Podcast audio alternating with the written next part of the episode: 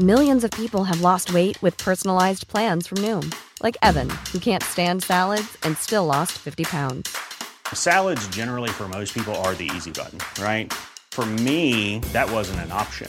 I never really was a salad guy. That's just not who I am. But Noom worked for me. Get your personalized plan today at Noom.com. Real Noom user compensated to provide their story. In four weeks, the typical Noom user can expect to lose one to two pounds per week. Individual results may vary. Dixo Exile. Network.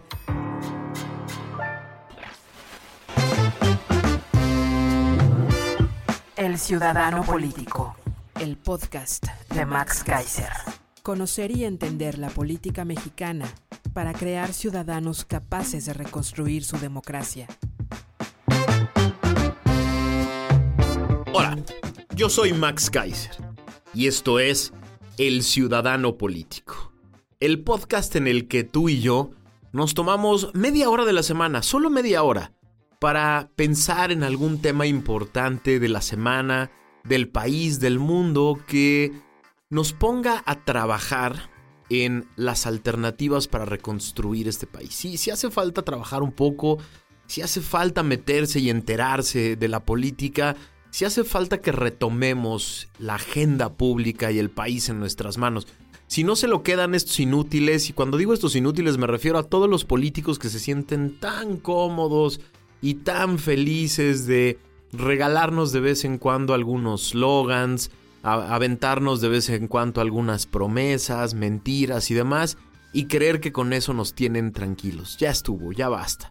Este podcast tiene justo la intención de que tú, ciudadano común, que te dedicas a mil cosas que a lo mejor no tienen que ver directamente con la política, te ocupes un poquito de este tema, te ocupes de vez en cuando de este tema, para que entre todos pongamos sobre la mesa la agenda de nuestras preocupaciones, de nuestras necesidades y de las soluciones a nuestros problemas, no a los de ellos.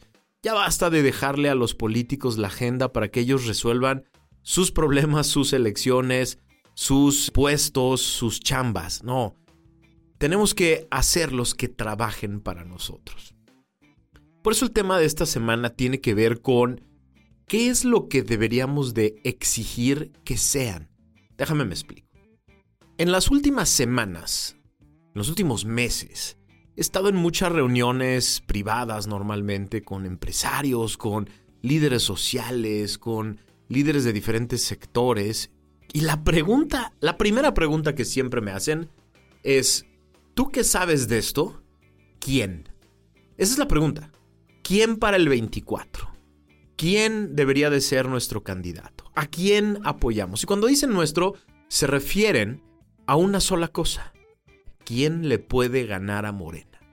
Eso es lo que quieren saber, lo quieren saber hoy. En 2022 quieren un nombre.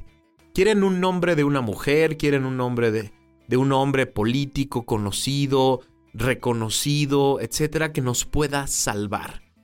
Quieren a esa persona que pueda encabezar a una coalición o a un partido, quieren poner su dinero en el candidato ganador, quieren acabar con esta pesadilla del populismo autoritario de un plumazo, con una sola persona, con un gran candidato que acarrea a toda la masa de personas desencantadas, decepcionadas, enojadas y que no tengan que hacer mucho más. Y a mí me preocupa muchísimo y por eso quería traer este tema hoy a la mesa. Me preocupa mucho que la gran preocupación sea quién le puede ganar a Morena y no quién puede gobernar bien a este país.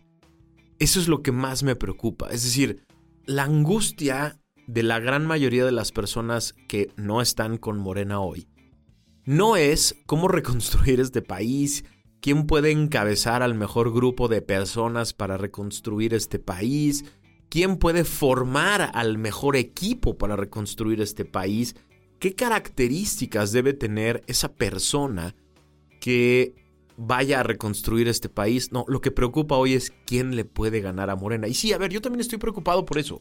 No es un secreto para nadie que yo sí quiero que Morena pierda el 24, no solo la presidencia, sino el Congreso, legislaturas locales, eh, gobiernos, etc.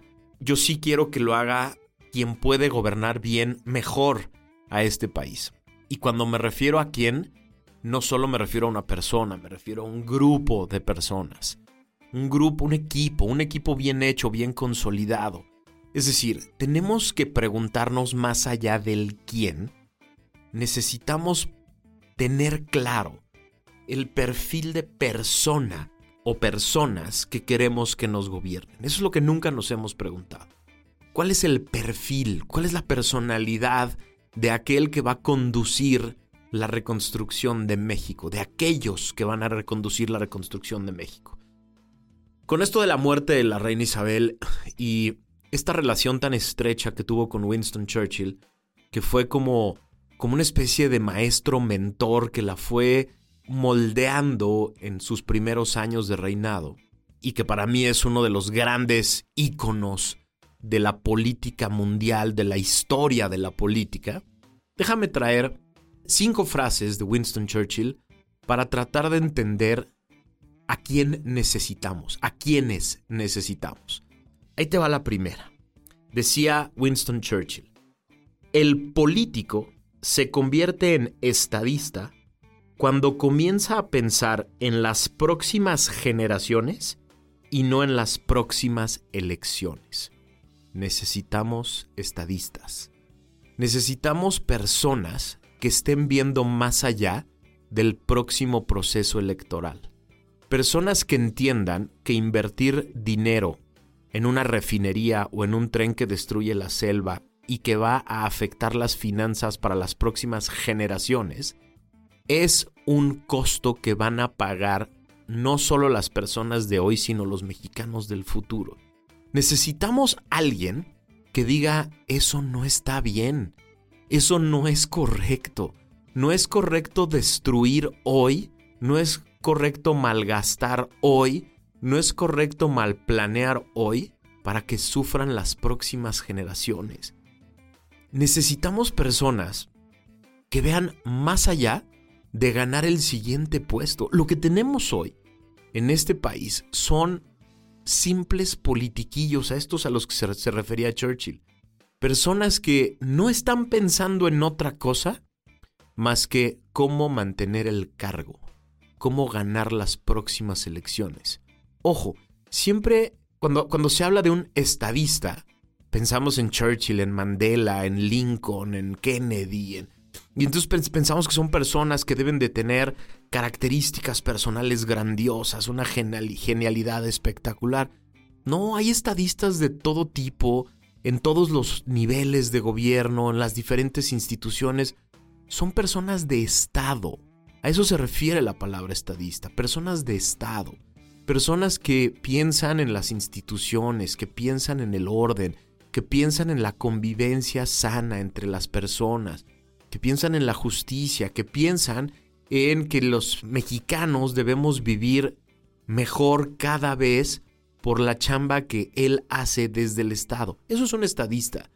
Es el que piensa que sus decisiones de hoy, en el cargo que esté, en el nivel que esté, no solo va a afectar cosas hoy, a personas hoy, al medio ambiente hoy, sino que esas decisiones también pueden tener impactos en las próximas generaciones. Eso necesitamos personas que vean más allá del proceso electoral siguiente y que vean más allá de sus propios intereses partidistas. Esa es la primera frase de Churchill. Segunda frase de Churchill. Algunos hombres cambian de partido por el bien de sus principios. Otros cambian de principios por el bien de sus partidos.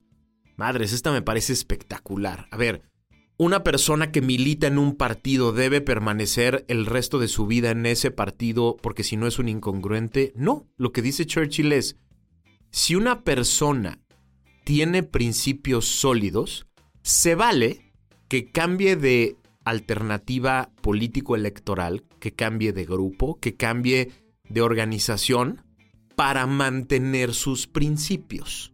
Es decir, si el partido al que pertenezco, si la organización a la que pertenezco, si el gobierno a la que pertenezco está poniendo a prueba permanentemente mis principios, está echando a perder aquello en lo que yo creo, me está obligando a hacer cosas en las que no creo, se vale cambiar de organización, de partido, de gobierno.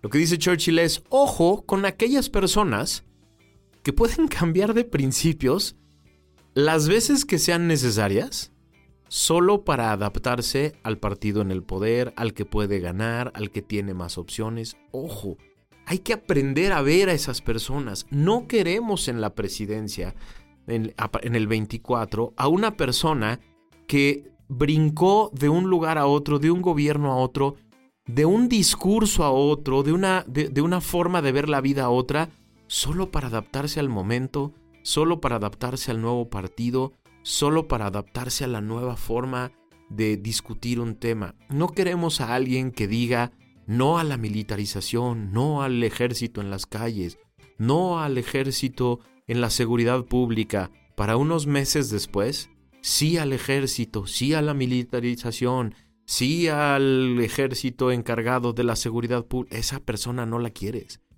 No la quieres en el poder porque sabes perfectamente que, que no tiene principios, que es capaz de hacer lo que sea, prometer lo que sea, decir lo que sea, con tal de mantenerse en el grupo que tiene posibilidades de ejercer el poder. Ojo con eso, hay que estar muy pendientes, no queremos, por más popular que sea la persona que pueda ganarle a Morena, no queremos a alguien que adapte sus principios de la forma que sea necesaria para ganar un puesto. Decía Groucho Marx, si no te gustan mis principios, aquí tengo otros.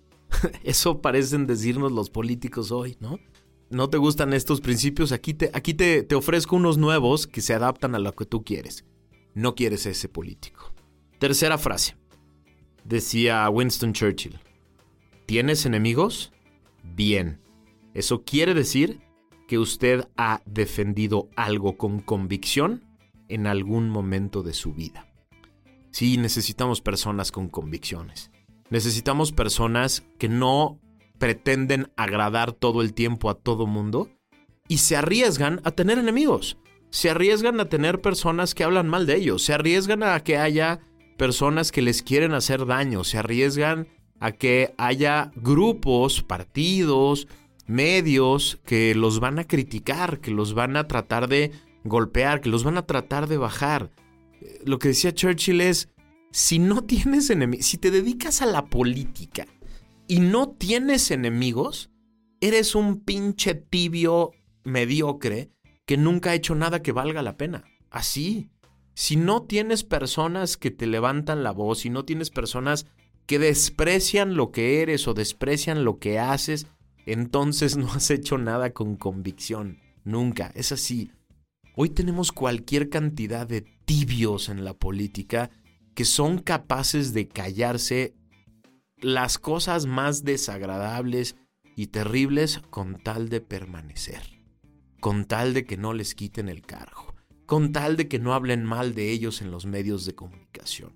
Hoy, tanto el aparato del gobierno como los diputados, senadores y gobernadores y alcaldes y demás, gastan miles de millones en imagen, gastan miles de millones en despachos que les están cuidando todo el tiempo la imagen, para que todo mundo todo el tiempo hable bien de ellos. No, Churchill lo que decía es, los políticos que saben cómo se juega este juego, asumen de entrada que va a haber cosas que les van a generar enemigos. No, no, no detractores, no críticos, enemigos. Personas que te quieren hacer daño por lo que dices y lo que haces. Queremos de esos. Queremos de esos políticos que son capaces de levantar la voz, son capaces de decir algo fuerte, duro, comprometedor en un momento crucial, con el riesgo de hacerse de enemigos. Queremos de esos. Cuarta frase.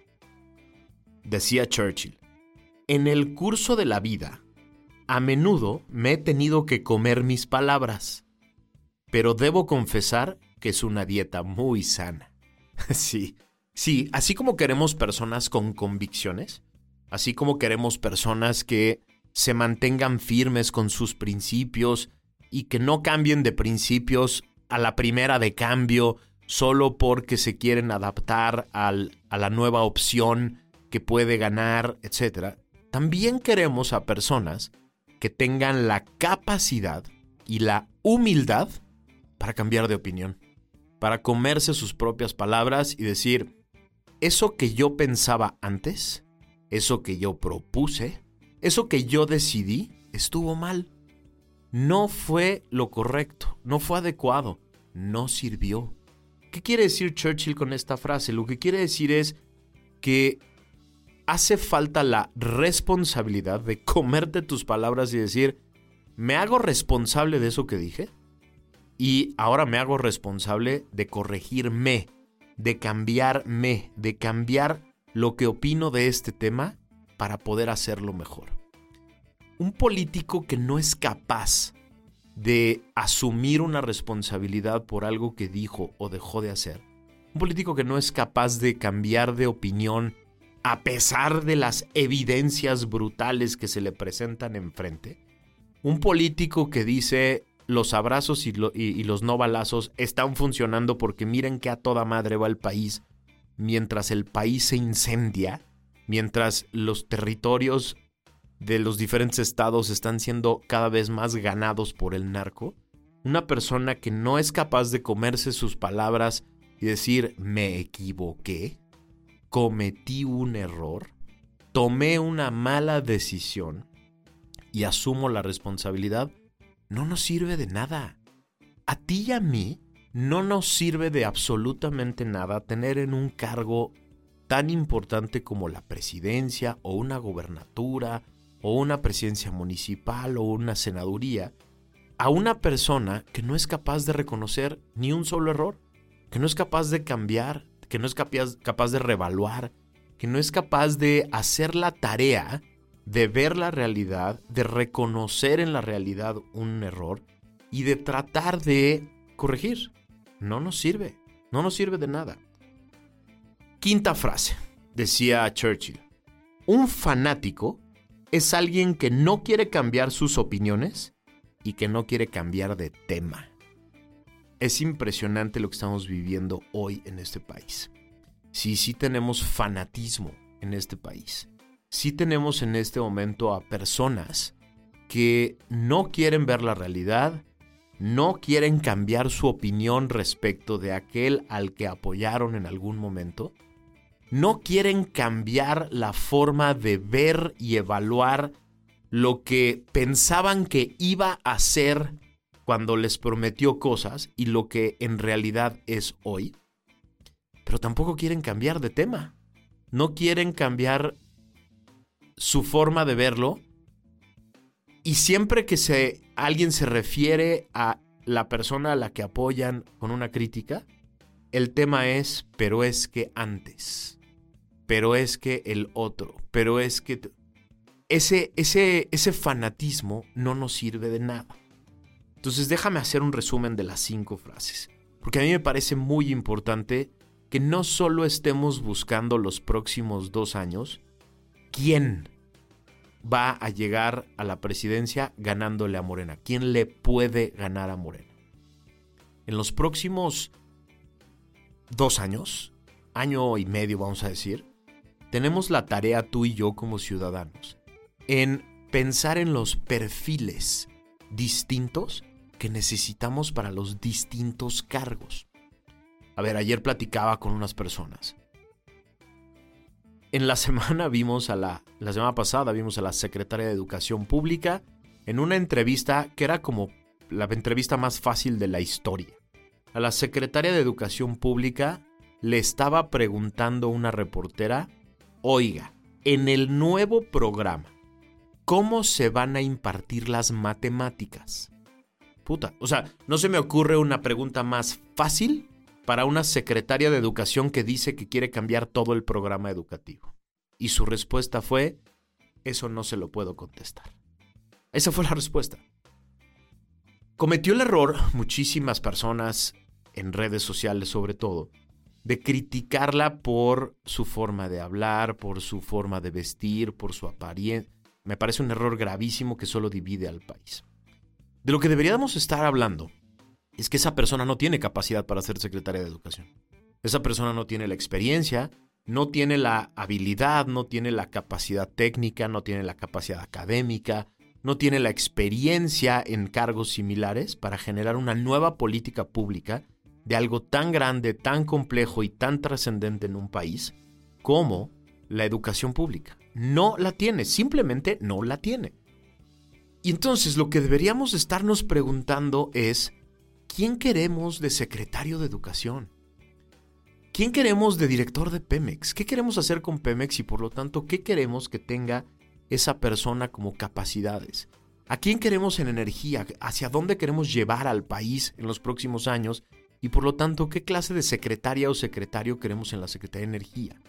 ¿Qué queremos hacer con Hacienda, con la Hacienda Pública? ¿Cómo queremos que funcionen las finanzas de este país? Y por lo tanto, ¿cuáles son las características de las personas que van a dirigir este cargo? Sí, necesitamos preguntarnos, más allá de la personalidad de quien va a dirigir el Poder Ejecutivo y empezar a exigirle a los partidos que nos empiecen a plantear quiénes y qué características tienen las personas con las que van a hacer equipo.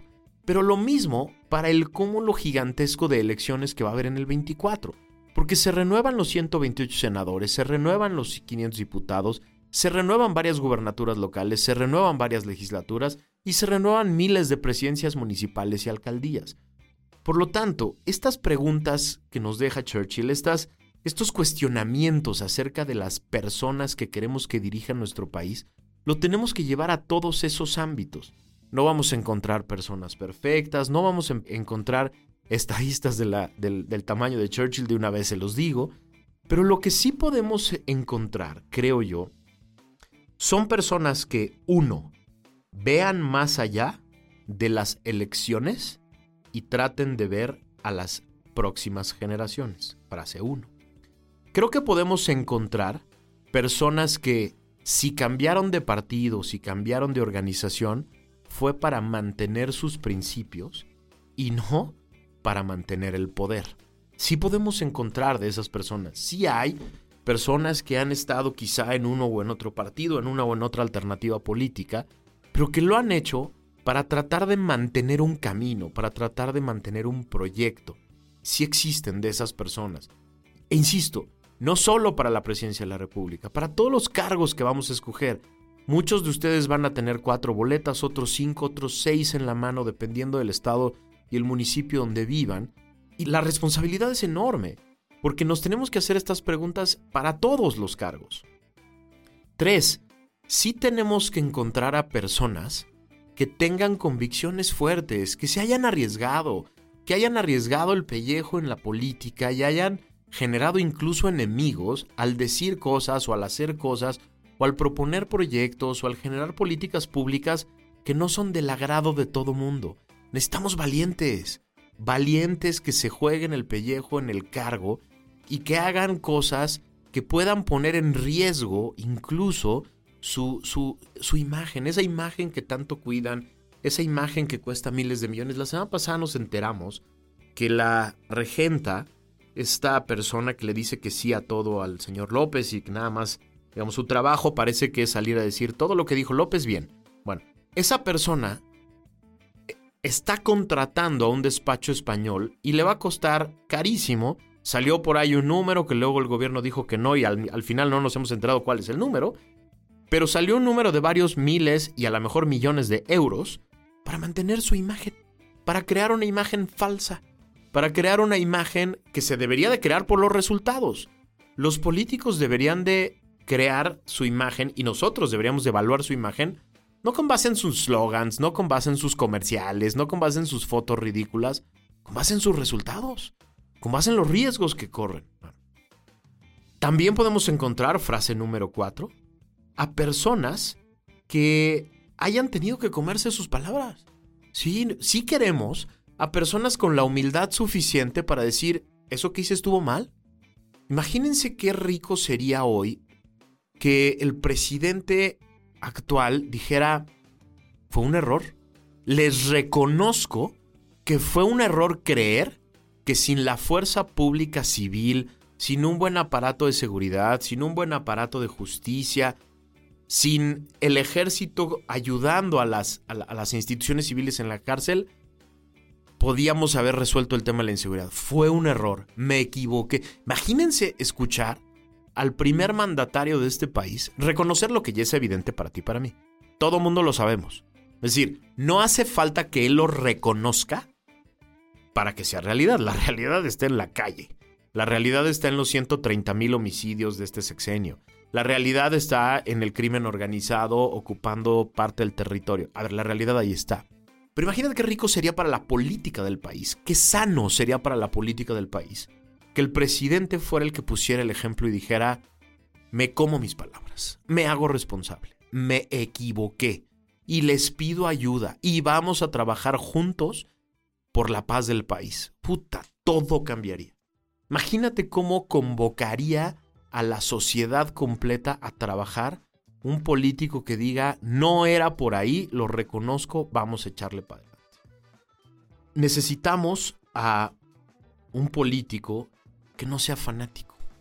Necesitamos a una persona que no esté casado ya con una sola visión de la vida, con una sola visión de, de la política, con una sola visión de la sociedad, que tenga la capacidad de adaptarse a una nueva realidad y de cambiar de tema, ponerlo de una manera diferente.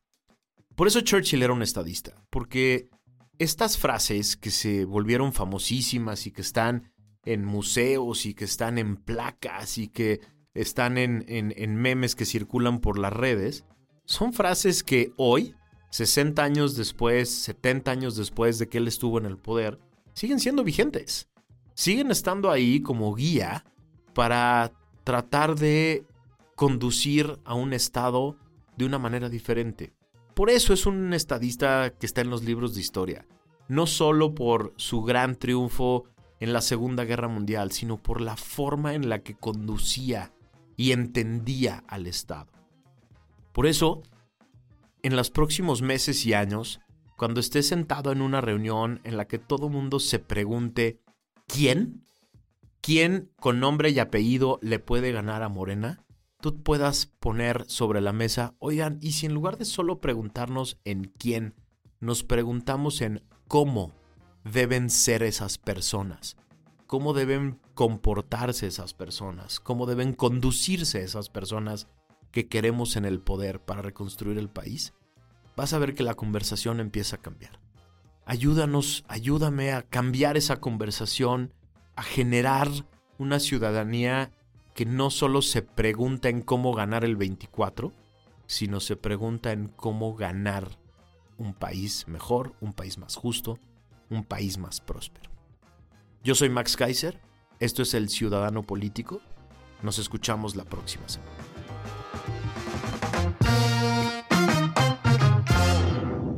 Dixo Exile Network.